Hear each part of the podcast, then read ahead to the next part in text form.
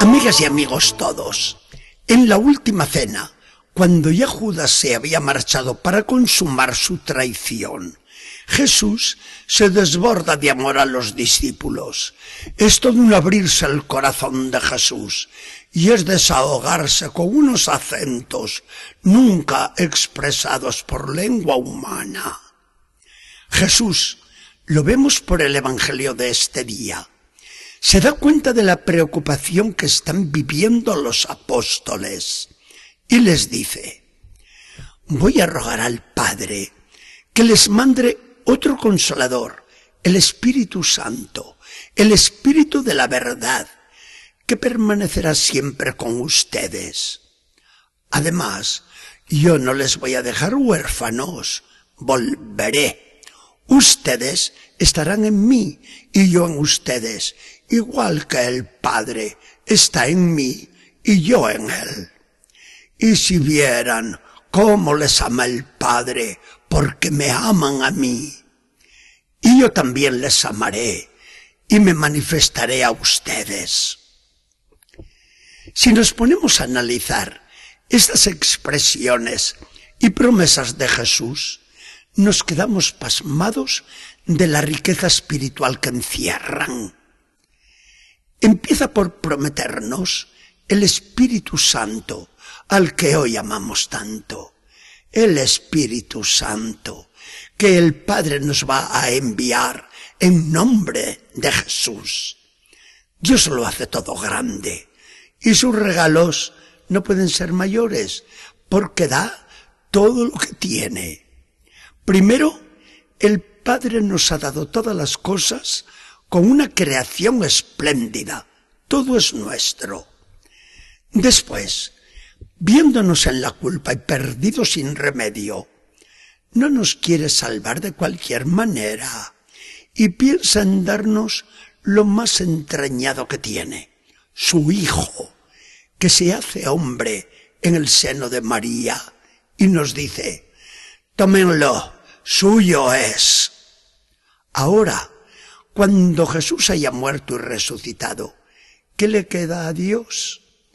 Se nos ha dado el Padre, se nos ha dado el Hijo, pero queda en el seno de la Santísima Trinidad esa persona tan querida, el Espíritu Santo, el Espíritu de amor. Y nos dice Dios también, tómenlo, es lo último que me queda. Después ya no podré darles nada más, porque ya no me queda nada.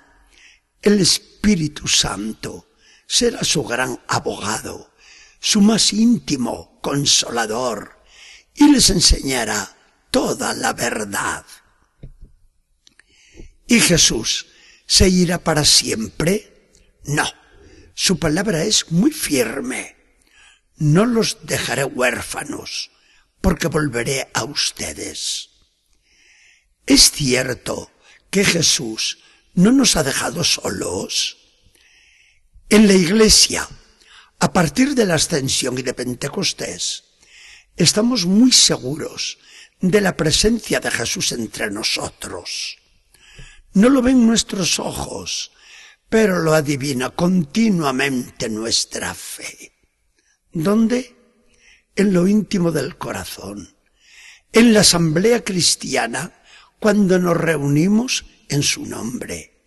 En los hermanos que nos rodean especialmente en los pobres y enfermos, en la Eucaristía sobre todo, donde lo comemos y bebemos en la realidad de su cuerpo y de su sangre.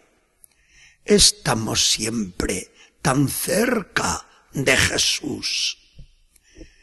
Una norteamericana se hallaba en Irlanda y lloraba porque se encontraba sola, muy sola en Europa la ve tan triste aquel obrero santo, Mateo Talbot, y le consuela.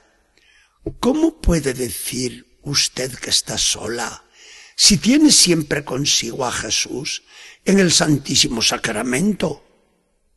Y le podía haber añadido, y también dentro de usted misma, mírelo con los ojos de la fe y el amor, y le aseguro que lo hallará siempre. Pero al final añade Jesús unas palabras que son para volvernos locos de felicidad, si es que tenemos algo de sensibilidad sobre el amor. En el amor tenemos dos necesidades, la de amar y la de ser amados. Amamos con todo nuestro ser y hay que ver lo que amamos cuando queremos amar y sentimos el amor. Pero es mucho mayor nuestra capacidad de ser amados. El corazón no se sacia nunca con el amor. Cuanto más amada es una persona, más amada quiere ser.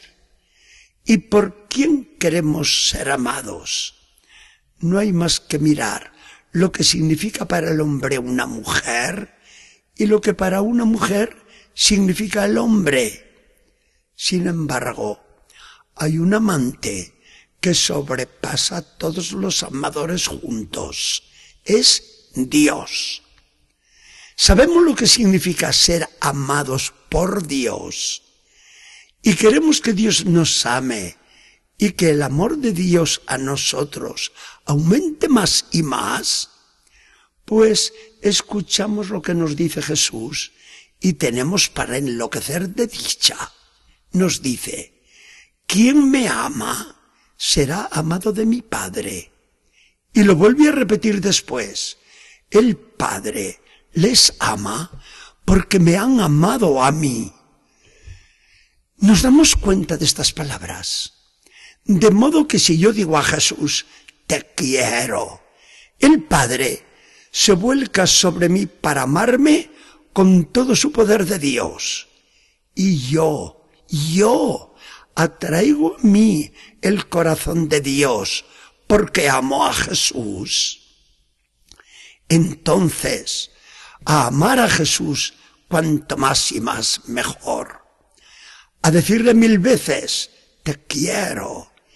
Y a estar al tanto con lo que nos acaba de decir el mismo Jesús. Quien me ama, guardará mis mandamientos.